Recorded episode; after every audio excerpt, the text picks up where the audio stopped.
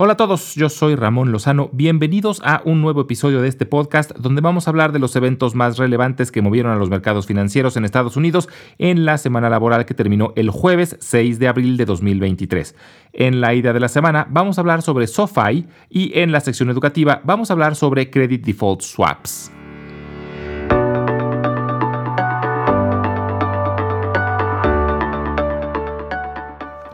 Fue una semana corta, ya que los mercados estuvieron cerrados el Viernes Santo y los principales índices se movieron poco, pero vimos una divergencia.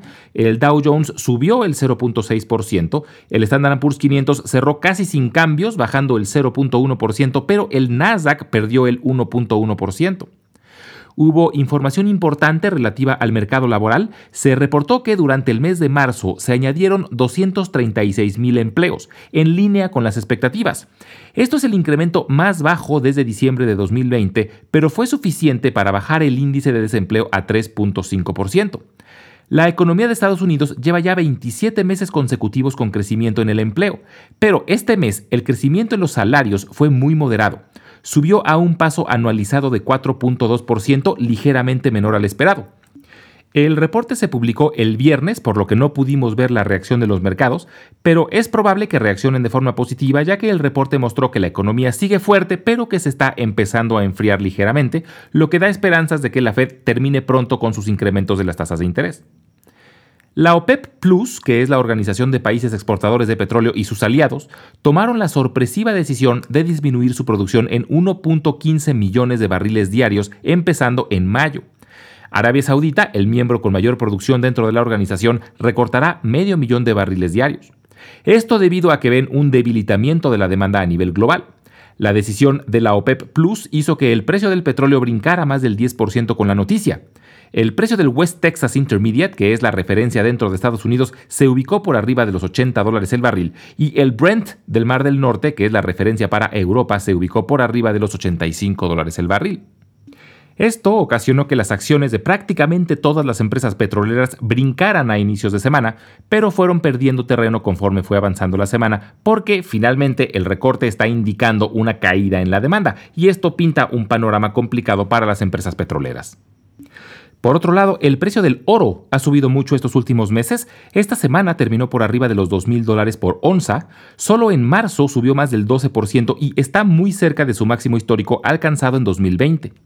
El oro suele subir de valor en momentos de incertidumbre y en crisis económicas, sobre todo porque se considera que tiene valor intrínseco, y cuando hay incertidumbre sobre la fortaleza de las monedas, el oro suele ser un refugio seguro para los inversionistas, y las quiebras recientes de los bancos en Estados Unidos catapultaron el precio del oro estas últimas semanas. Y es curioso porque muchas fuentes recomiendan al oro cuando hay alta inflación, pero en realidad el oro no se comporta bien durante periodos de alta inflación. Y esto es porque cuando hay alta inflación, los bancos centrales suben las tasas de interés. Esto suele provocar que suban los rendimientos de los bonos del tesoro, lo que hace al dólar muy atractivo y el dólar se aprecia con respecto al oro. Por esto vimos que el oro bajó de precio durante gran parte del año pasado. El oro gana valor en momentos de crisis, porque generalmente cuando hay crisis ocurre lo contrario. Los bancos centrales bajan las tasas para tratar de estimular la economía. Esto hace que el dólar sea menos atractivo y el oro suba de precio. Sumado a que el oro se vuelve muy demandado al ser percibido como un activo ultra seguro y que mantiene muy bien su valor a lo largo del tiempo. En China se reportó que la reapertura de la economía ha beneficiado enormemente al sector turístico y Macao ha sido una de las regiones más beneficiadas. Macao es conocida por sus casinos y su industria del juego que es la más grande del mundo. Esto se espera que beneficie mucho a empresas administradoras de casinos como Wynn Resorts, pero hay que ser precavidos porque en cualquier momento el gobierno chino puede volver a cerrar la región si existe un nuevo brote de COVID. Esta semana habrá mucha información relevante. Para empezar, se reportarán dos de los principales índices que miden la inflación, tanto el índice de productos de consumo o CPI que se reportará el miércoles como el índice de precios de productores o PPI que se reportará el jueves. Y se espera que la inflación siga por arriba del 5%.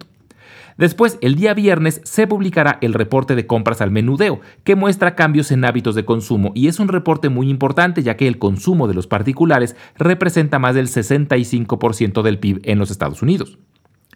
También esta semana arrancan los reportes del primer trimestre del año. Comúnmente inician los grandes bancos con la temporada de reportes y esta ocasión no es la excepción.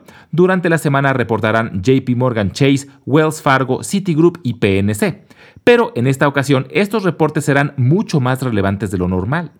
Primero porque escucharemos los comentarios de los directores generales de algunos de los grandes bancos, incluido el de Jamie Dimon, que es el director general de JP Morgan Chase, el banco más grande de los Estados Unidos.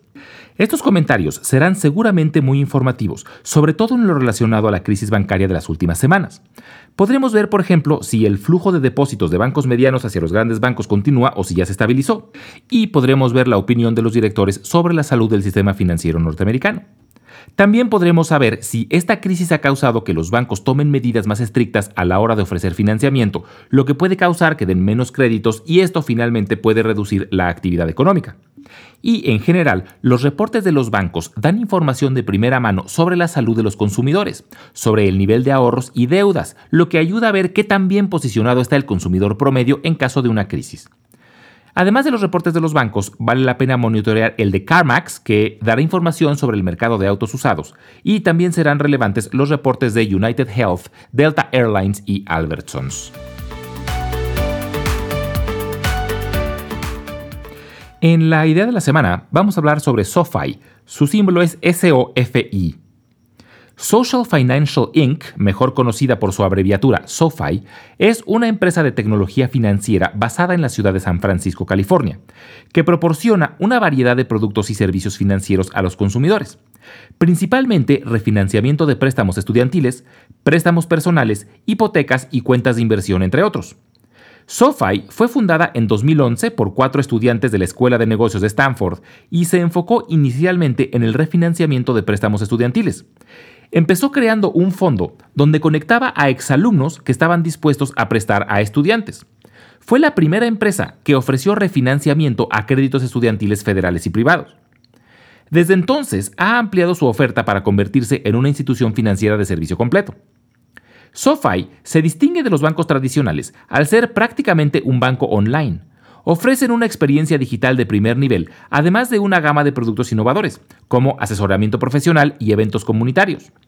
La empresa también enfatiza un fuerte sentido de comunidad entre sus miembros, con eventos de networking y beneficios para los miembros, como descuentos en las tasas de interés.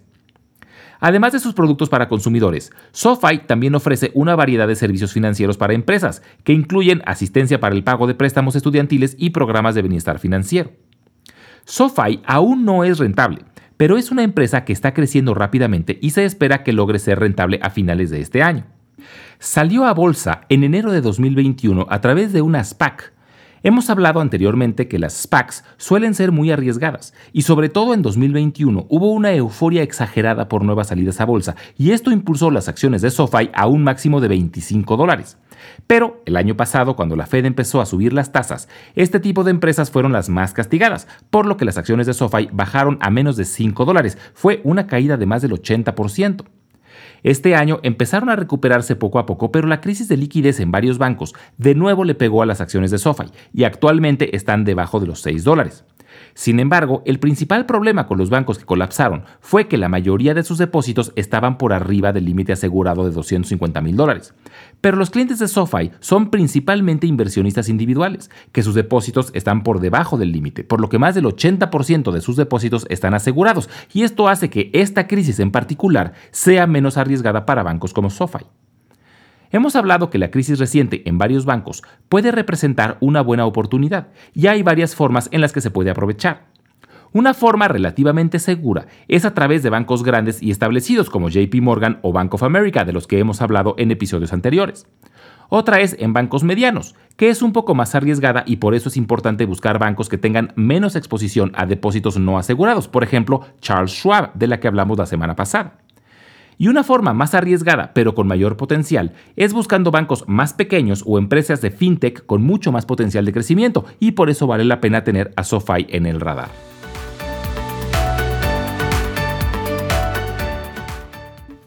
La semana pasada mencionamos que una de las razones del colapso de Credit Suisse fue su exposición al riesgo de unos instrumentos llamados Credit Default Swaps, y en este episodio vamos a explicar un poco más a detalle qué son. A los Credit Default Swaps, en español se les suele decir permuta de riesgo crediticio o swaps de incumplimiento crediticio, pero comúnmente se les suele decir CDS por sus siglas en inglés. Son unos instrumentos financieros derivados, es decir, que dependen de otros activos, y son un tipo de contrato que se usa para cubrir el riesgo de impago de un préstamo o un bono. En pocas palabras, es un acuerdo en donde el comprador del CDS le paga una prima al vendedor a cambio de la promesa de que en caso de impago de un crédito o un bono, el vendedor le reembolsará al comprador el monto del crédito o del bono. Es una especie de seguro que se puede adquirir cuando se compra un bono o se da un crédito que los bonos suelen ser bastante seguros, pero finalmente tienen su riesgo, y para minimizarlo aún más, se puede comprar un CDS y de esta forma, en caso de que el emisor del bono no pueda pagar, el vendedor del CDS lo tiene que cubrir. Y de esta forma, el comprador está transfiriendo el riesgo de impago al vendedor por una cuota. Normalmente los vendedores de CDS son bancos o grandes instituciones financieras que reciben la prima del CDS y en caso de impago se convierten en los nuevos deudores. El problema es que si los bancos han vendido muchos CDS, esto puede generar un riesgo muy grande, sobre todo en momentos de crisis, ya que si varias empresas o hasta gobiernos dejan de pagar sus bonos, los bancos que vendieron los CDS se vuelven responsables por esos pagos y pueden representar muchos miles de millones de dólares y hacer que el banco se quede sin liquidez. Y es justamente uno de los riesgos que tenía Credit Suisse, que fue un riesgo que no se llegó a materializar porque finalmente el banco colapsó y fue adquirido por Grupo VS. Pero los CDS también sirven para indicar posibles problemas en una empresa o un gobierno. Justamente como son un seguro por posible impago, si los inversionistas ven un riesgo grande, corren a comprar CDS, lo que hace que estos suban de precio. Esto fue muy evidente unos días antes del colapso de Credit Suisse. Sus CDS llegaron a costar 18 veces más que los de Grupo VS. Y también fue debido al precio de los CDS que tuvimos un susto con Deutsche Bank, ya que después del colapso de Credit Suisse, el precio de los CDS del banco alemán se disparó, lo que puso muy nerviosos a los inversionistas y se especuló sobre un posible colapso. Pero afortunadamente fue solo un susto de corta duración y finalmente se reveló que por ahora Deutsche Bank está en mejores condiciones y no hay riesgo inminente de colapso. Como siempre les recuerdo que las transcripciones de todos los episodios las estaremos subiendo al blog invertirenlabolsa.substack.com al que pueden también acceder directamente desde la página www.ramonlog.com y si lo prefieren estaremos subiendo los audiogramas a YouTube donde los pueden encontrar como Invertir en la Bolsa Podcast. Finalmente, les dejo mi correo electrónico por si tienen alguna duda, comentario o sugerencia. Es ramonlog.yahoo.com. Muchas gracias y nos escuchamos en el próximo episodio.